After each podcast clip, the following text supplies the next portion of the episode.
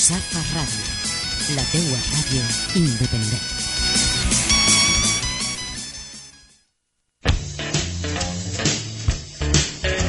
Código Negro. Un recorrido por el crimen y el mal de mentirijillas. ¿O no? Todos los miércoles a las 6 de la tarde en rusafaradio.org.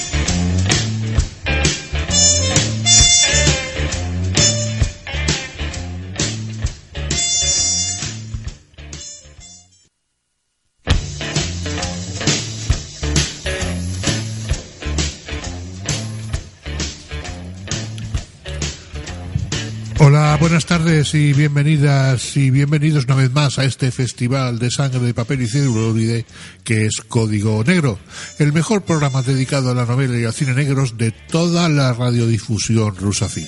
Y a ver quién nos contradice. Venga, a ver. 17, de, 17 entregas llevamos ya y sumando. De aquella manera la pata coja a veces, pero sumando y apilando barriles y barriles de crímenes y sangre para vuestros delicados oídos. Miraos al espejo que lo mismo tenéis las orejas rojas. Código Negro es un programa hecho para quienes gusten del género policial y negro en sus diversos formatos. Nos da lo mismo novela que cuento, que película, que serie, que lo que sea. Lo importante es que haya crímenes, detectives, misterios, asesinos, asesinas, un poco de vértigo, un mucho de acercarse a la realidad en el caso del mejor género negro, un poco acercarse a unos autores y unas autoras que dedicaron y dedican lo mejor de su imaginación a perpetrar todo tipo de crímenes, imaginarios por supuesto, acercarse o recordar o recrearse o ponernos a caldo, que todo puede ser sobre todo lo último. A nosotros lo mismo nos da que nos da lo mismo mientras nos escuchéis. Como siempre, qué aburrimiento por Dios, la voz esta que os acaricia a vuestros tímpanos de papel de seda es la de un servidor, Rafa Juan. En los controles, las manos maestras de Andrés Piña. Estamos en Rusafa Radio y se nos puede encontrar en rusafaradio.org, porque a nosotros, quien nos busca, nos encuentra. Como se puede encontrar esta música, la que ponemos aquí, que es la que nos apetece en cada momento, sin atender a modas o modos, solo a nuestros gustos y caprichos.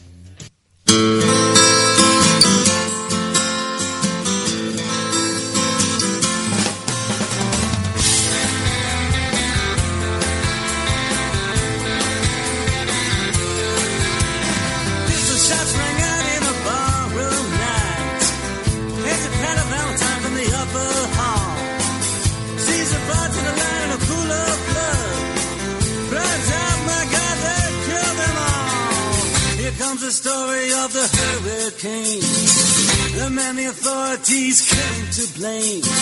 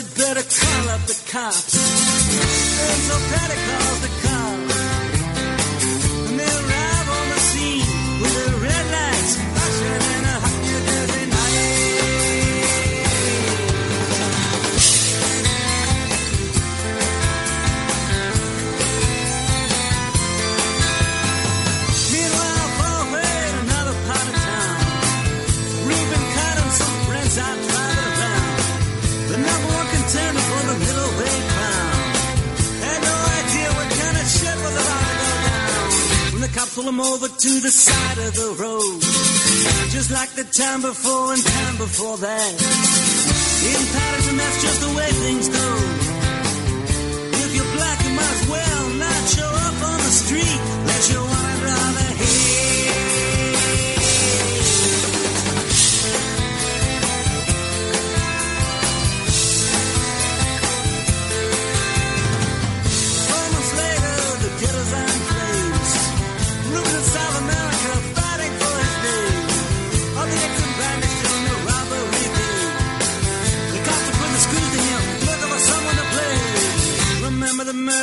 You happened in a bar. Remember you said you saw the getaway car.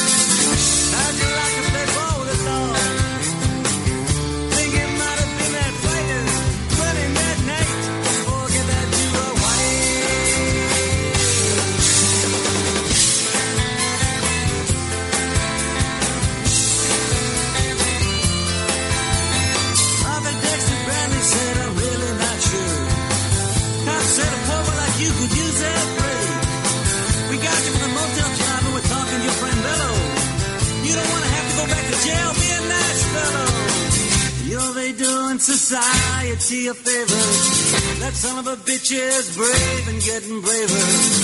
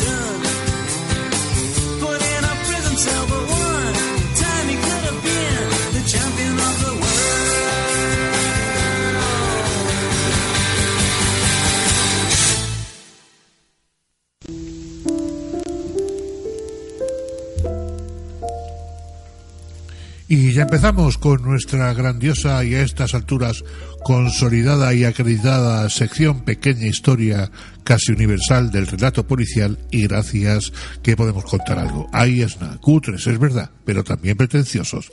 Aquí no nos quedamos a medias. Ya llevamos varias entregas de esta sección hablando de los escritores y escritoras americanos y americanas de novela negra, de los y las de serie A y también de los y las de serie B pero ya contemporáneos y contemporáneas nuestros y nuestras. Seguimos con ello, pero nos falta mucho para que cambiemos de tercio y viajemos a otros ámbitos, otros países, otros continentes que en todos los sitios cuecen sangre y crímenes de papel. Iremos y vendremos, volveremos a Ringolandia, nos volveremos a ir, en fin, supongo que una sección con el título, con un título como pequeña historia casi universal del relato policial, y gracias que podemos contar algo, da para mucho, o para nada, quién sabe. En cualquier caso, hoy para hacer honor al título de nuestro maravilloso programa, Código Negro, hoy volvemos a traer a un negro, bueno, medio negro, que escribe novela negra. Espero que no se vea esto como un juego de palabras racista y se escuche y vea como lo que es, una gracieta desgracia. Ya hablamos en su día de ese negro y grandísimo escritor de novela negra, pero grandísimo que fue Chester Himes. Hoy toca hablar de un autor muy digno, no es Chester Himes, que hay que correr mucho para llegarle a la suela de los zapatos, pero sí es paridor de una serie de novelas estupendas, protagonizadas por un detective que no es detective, más bien buscavidas también negro, Easy Rawlins. En fin, hablamos del muy digno Walter Mosley. Hijo único de un afroamericano y una judía rusa, Walter Mosley nació en Los Ángeles en 1953 o 52, no lo sé. Precisamente creo que es 52. Es la ciudad de Los Ángeles el escenario de sus tramas, pero no es la ciudad donde Mosley más tiempo ha vivido. Muy pronto se trasladó a Vernon para estudiar y a Nueva York para trabajar como programador informático. Era la década del siglo pasado de los pelos cardados y las sombreras, o sea, los 80. Pero nuestro Walter Mosley no se hizo yuppie, sino que que se empezó a dedicar a la escritura. Ahora mismo sigue en Nueva York, donde escribe y da clases de lengua y literatura inglesa en la universidad. Pero sobre todo, insistimos en ello, escribe. Y lo hace más que bien. De hecho, creo que es uno de los autores de novela negra más interesantes del momento. A mí me gusta mucho.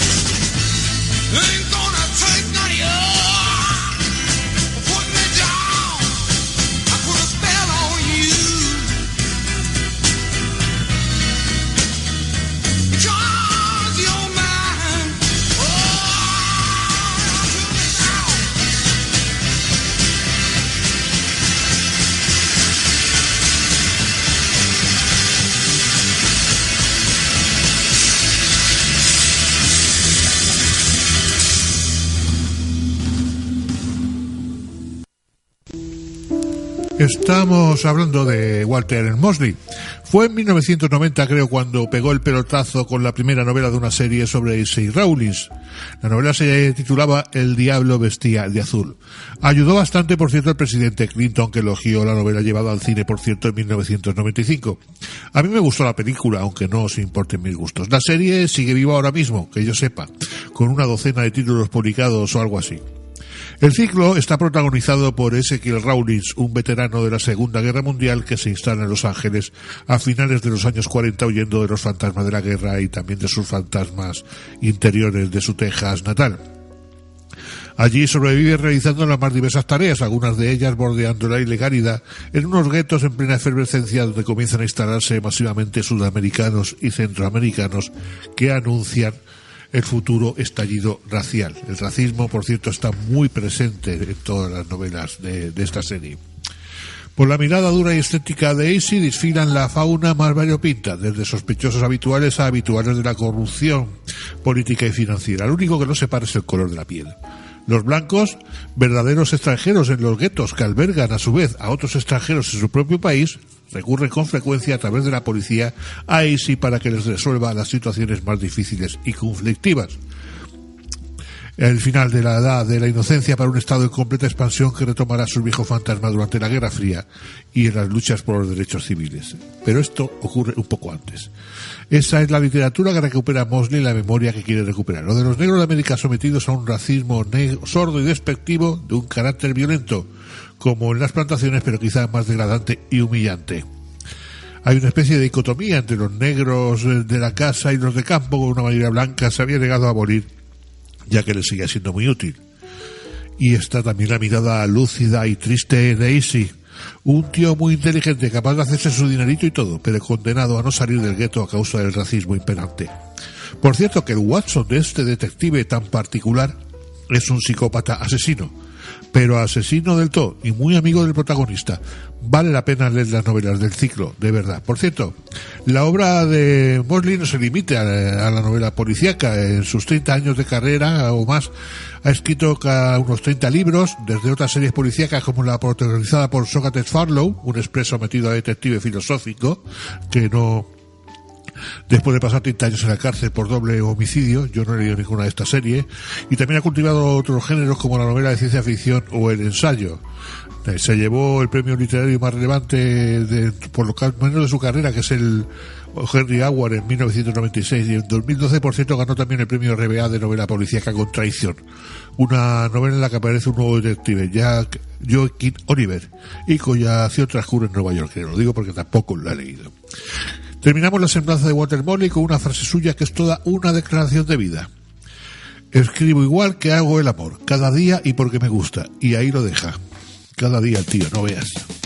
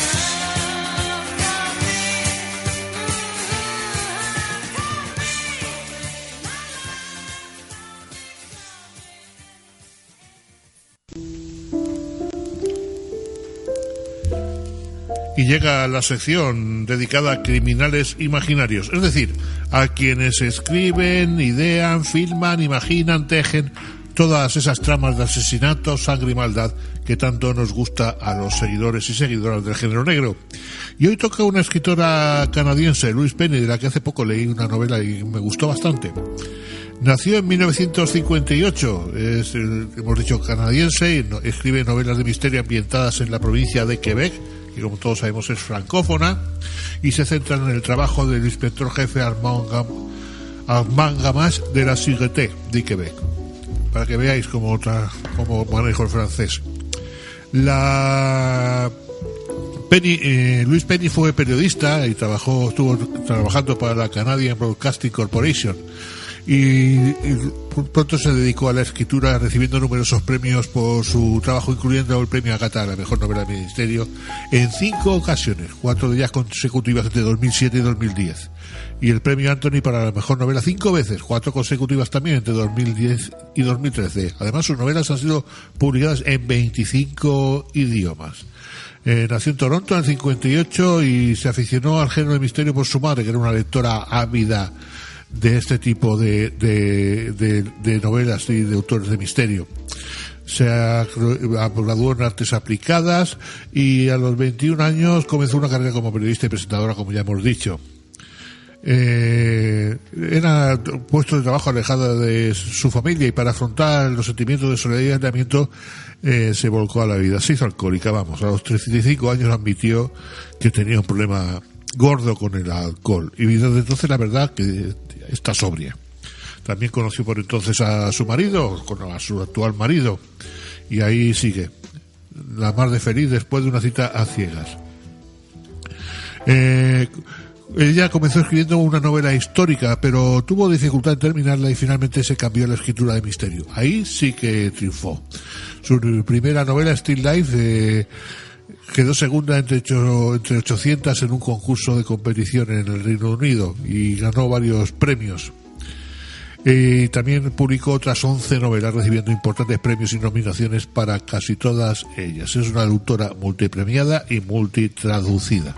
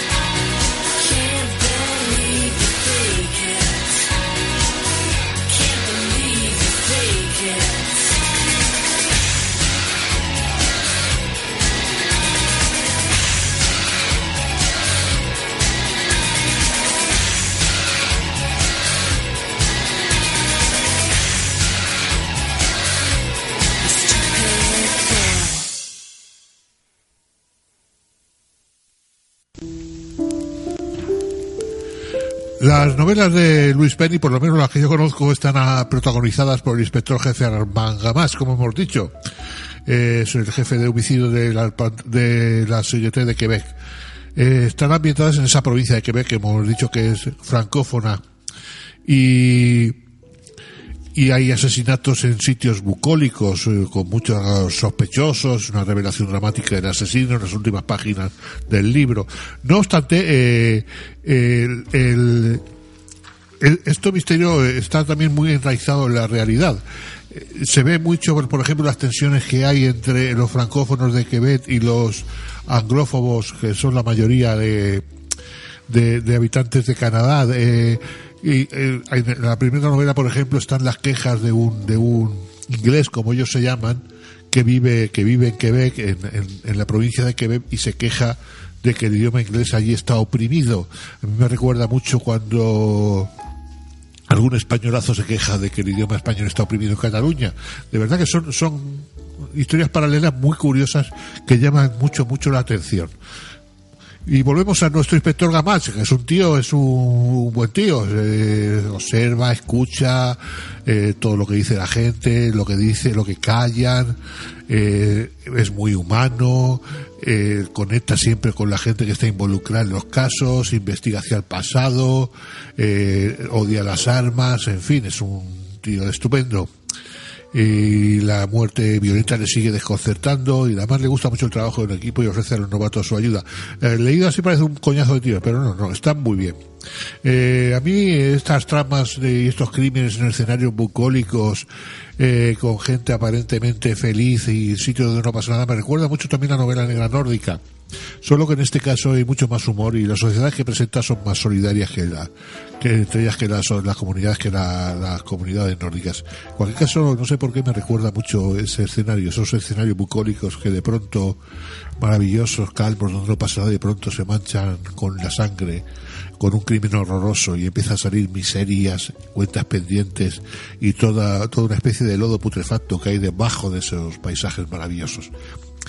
En fin, Luis Penny, apuntároslo. Eh, novelista canadiense, no todos van a ser americanos, hombre. ¿Lo sabéis? Pues nada, absolutamente recomendable.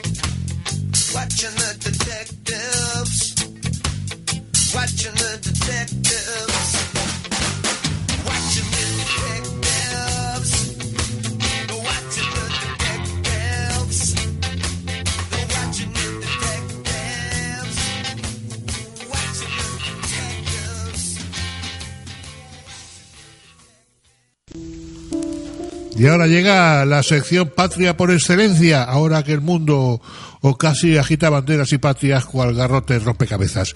No es el caso de esta sección, sangre española, donde toda la sangre de la que se habla o casi toda es imaginaria. Imaginada por autores de aquí. Y hoy muy de aquí porque hablamos de Vicente Garrido y Nieves Abarca. Criminólogo y psicólogo Vicente Garrido Genovés, a ver si lo podemos traer un día por aquí, utiliza su pasión por la criminología y sus conocimientos en la materia para sus libros de referencia y ensayos especializados. Yo he leído algunos y son muy recomendables. Su primera publicación fue de 1993, Técnicas de tratamiento para delincuentes, a las que le han seguido Educación Social para delincuentes, Diccionario de Criminología, Amores que matan, Acoso y Violencia contra las mujeres o antes que sea tarde, como prevenir la la tiranía de los hijos, entre otros de calado social y psicológico. Eh, el Ministerio de Justicia le otorgó en el año 99, 1999 la Cruz de San Raimón de Peñafort. También ha dibujado en casos policiales, dibujando perfiles que han ayudado a la captura de asesinos como Joaquín Ferrandiz. Esos eh, profilers del FBI que salen en las series, pues Joaquín eh, Vicente Garrido es uno de ellos, pero en español y en valenciano. No tiene aviones privados para trasladarse de un sitio a otro y esas cosas. Eh, nació en 1958, el valenciano, como hemos dicho, se graduó en criminología en el Instituto de Criminología de la Universidad Complutense de Madrid y se doctoró en psicología en la Universidad de Valencia, donde ejerce como profesor asociado de psicología penal y educación correccional. Además, colabora habitualmente en mesas de debate y en programas eh, televisivos como Informe Semanal, Millennium, Espejo Público o Cuarto Milenio y también participa como experto en prensa y radio. A si lo podemos traer aquí un día para que hable de sus novelas y también de, de sus criminales reales que conoce muy bien. Pero claro, si va a cuarto milenio, al nabo del misterio, como dicen los de Mongolia, no, sé yo si se dignará venir por aquí. Trataremos de localizarle y de invitarle. Eh, eso, eh, en cuanto a Nieves Abarca, eh, cursó estudios de historia de arte en la Universidad de Santiago de Compostela y también tiene un máster de periodismo en la Universidad Huberta de Cataluña. Ha colaborado de manera habitual con varios medios de comunicación y trabajó durante más de 10 años para la administración pública. Se dedica en a la escritura en la actualidad y su interés por la mente criminal le llevó a participar en un curso sobre perfiles criminales impartido por Vicente Garrido. Ahí se conocieron y juntos han publicado varios de los libros, sus libros más conocidos. De esos libros concretamente vamos a hablar, pues son novelas.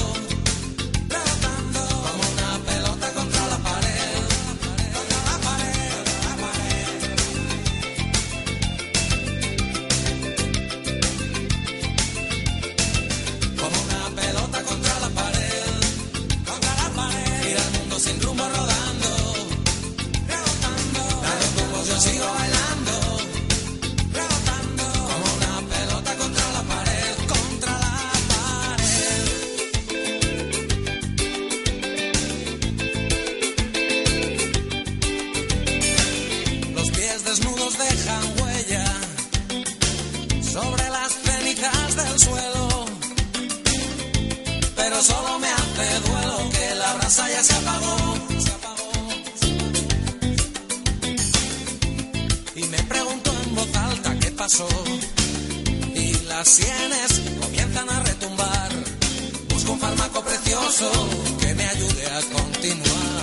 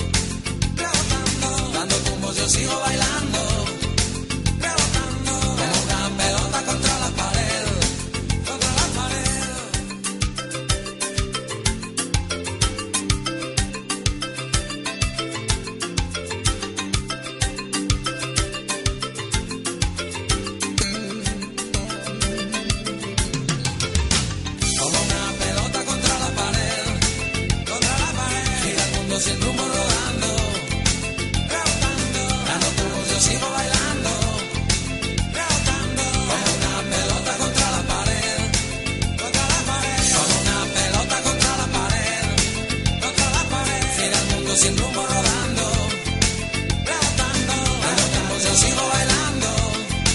Rebotando como pelota contra la pared, contra la pared.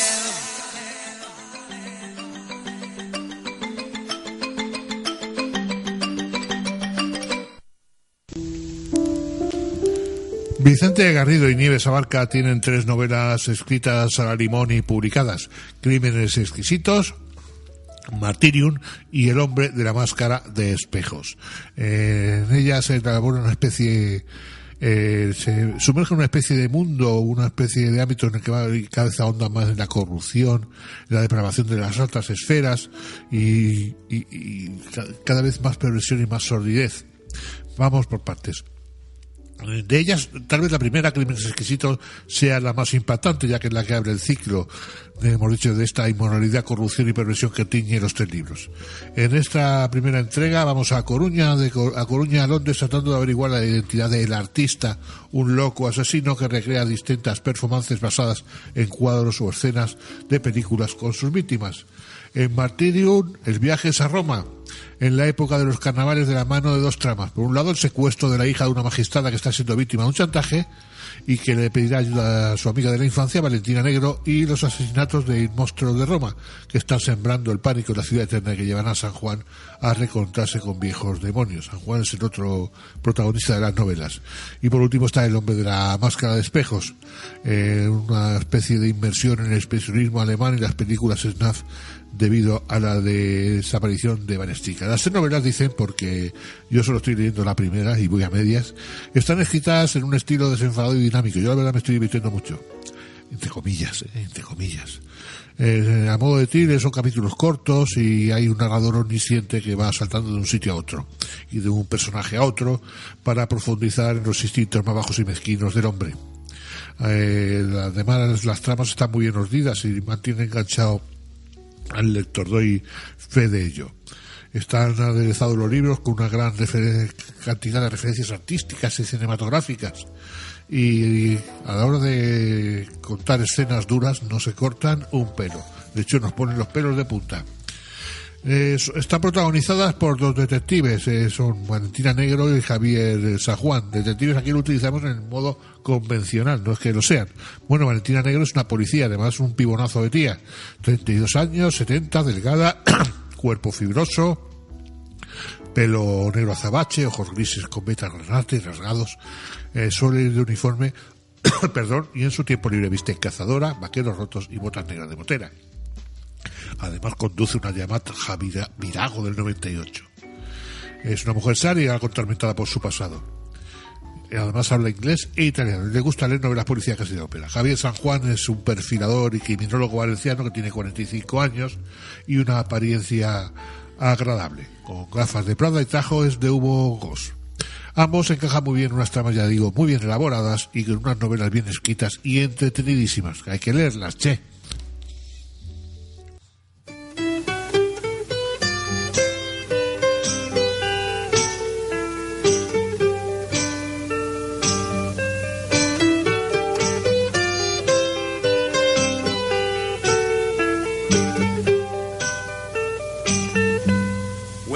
I think of all the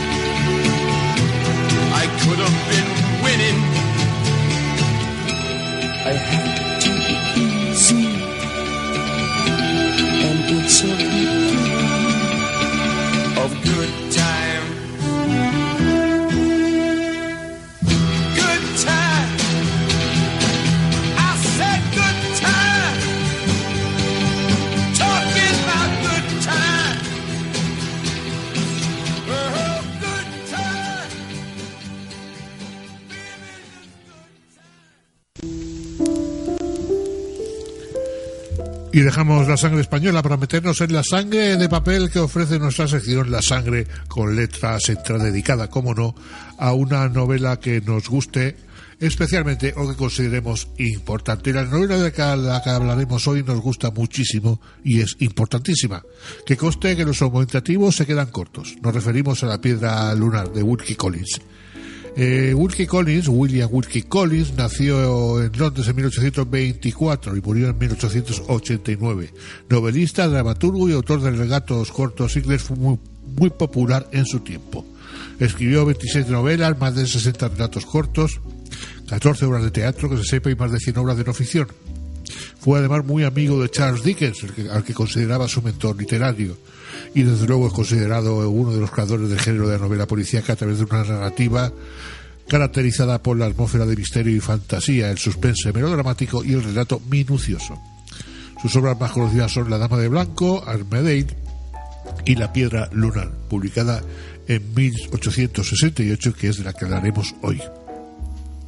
Está considerada esta novela eh, como la primera novela policial o detectivesca en Inglaterra. Eh, fue objeto además en el siglo XX de tres adaptaciones para el cine y televisión. El mismo autor lo adaptó para el teatro en el siglo XIX y en el curso de este siglo XXI sigue siendo una novela maravillosa más allá del género policial al que se ascribe y además con mucha razón. Eh, la historia tiene lugar en Inglaterra, en una mansión aristocrática, con aristócratas por en medio, y gira en torno a la desaparición de un misterioso y fabuloso diamante conocido como la piedra lunar, que proveniente de la India, con connotaciones religiosas, un incalculable valor, eh, un latrocinio, asesinato por en medio, desapariciones. Es una trama muy compleja, muy muy complicada, pero además muy bien escrita y muy muy muy bien elaborada. Eh, y todo gira en torno a la desaparición de ese misterioso diamante. Eh,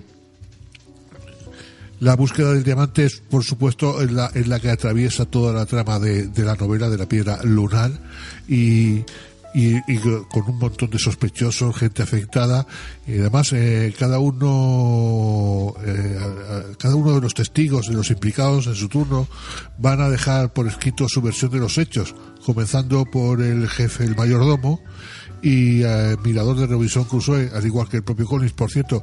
De- digo, cito el, el mayordomo porque el testimonio de este tío es, es, es de lo mejorcito de la novela, es, es absolutamente regocijante, hay mucho humor también. Un poquito de música y continuamos.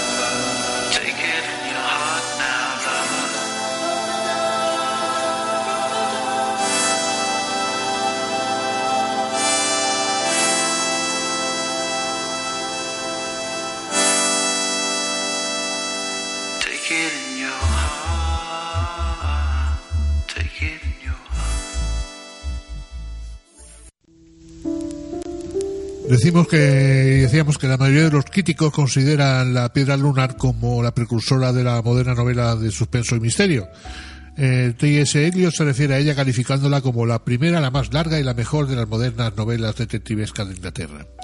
En cualquier caso, esta novela, en esta novela se utilizan recursos que, que son ahora mismo, llegaron a ser convenciones del género policial, es decir, una cantidad considerable de sospechosos, ingeniosos sofismas en las argumentaciones, personajes presentes en el lugar del crimen que al mismo tiempo participan en su investigación como talentosos aficionados, dos oficiales de policía que ejemplifican, perdón, uno al inepto policía regional, el otro al hábil investigador de Scotland Yard, etcétera, etcétera, etcétera. Todo esto son convenciones que luego se han utilizado hasta la saciedad en todo tipo de novelas detectivescas.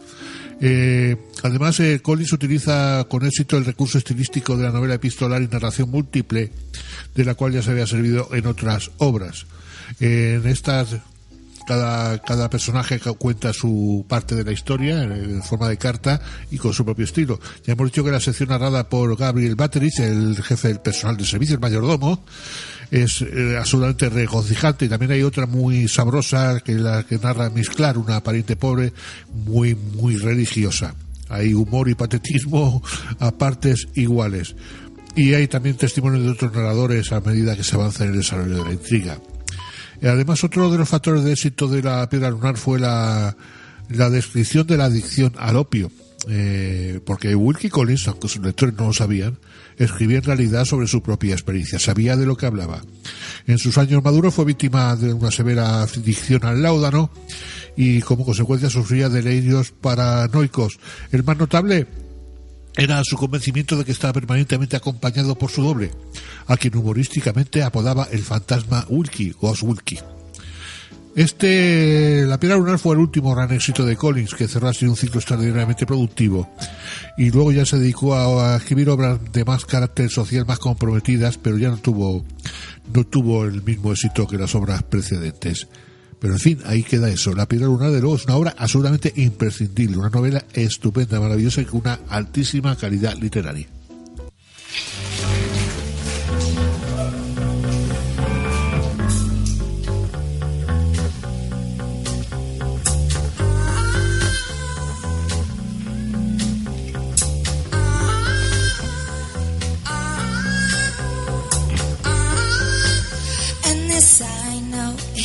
As white as snow.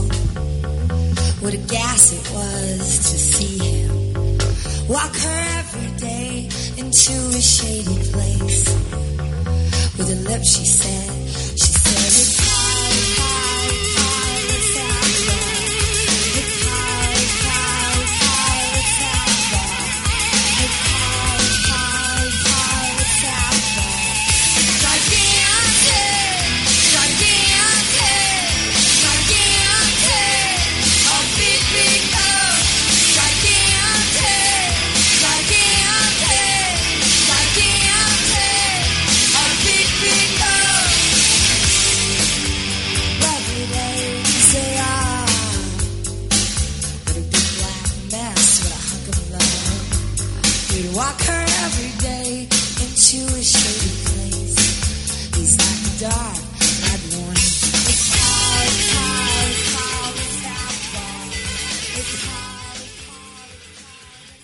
Y acabamos con nuestra particular cartelera negra de cine en Valencia, es decir, con la relación de películas relacionadas con el género policial que se pueden ver en las ciudades. Como siempre, vamos a toda velocidad porque nos come el tiempo. Comenzamos con una película sueca, Border, ganadora del premio Un Sartre del Festival de Cine de Cannes, una cierta mirada, y del autor de Déjame entrar.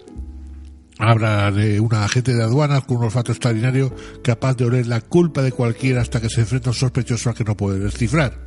No voy a decir quién la dirige, bueno, sí, Ali Abassi, que es el director de, Déjame entrar, y luego unos actores, porque no se le conocen, no voy a decir son. Eh, si, si es del autor de Déjame entrar, desde luego vale la pena arriesgarse a ver esta película. También sigue proyectándose, me parece, El Padrino, no voy a decir nada de esta película. Avisados, si no habéis visto, pues mira, eh, peor para vosotros.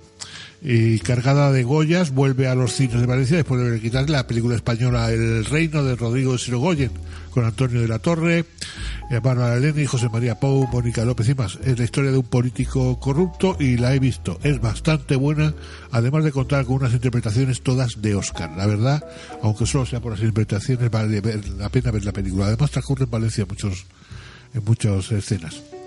Continúa proyectándose también La Casa de Jack, dirigida por quien fuera estandarte del movimiento Dogma, Lars von Trier. Es una co- coproducción, varios países que no vamos a enumerar, que aborda una perturbadora historia, eh, la de 12 años en la vida de un asesino en serie, interpretado por Matt Dillon. Eh, acompañan a Dillon, Bruno Gans, por cierto, que murió hace muy poquito, Uma Thurman y otros y otras que no conozco, al menos de nombre. O, wow, murió el otro día con uno. En fin, Montiel vuelve a las pantallas después de cinco años. Creo que vale la pena arriesgarse a ver esta película. Se ha estrenado además White Boy Rick, película de Matthew McConaughey encabezando el reparto. La cinta está basada en hechos reales y cuenta la historia de Richard Wells Jr., un niño de 14 años que se convirtió en informante del FB el FBI más joven de la historia y a los 17 fue encarcelado por tráfico de drogas. Dirigida por Jan Thomas, cuenta en su reparto con Matthew McConaughey, Richie Merritt, Bill Polly y otros. También Bruce Ler. En fin, es esto lo que hay. No hay más, creo, amigas y amigos. Si hay más, pues oye, eh, me lo contáis. Más sangre, más crímenes, más código negro la próxima semana en Rosafa Radio. Que seáis muy felices.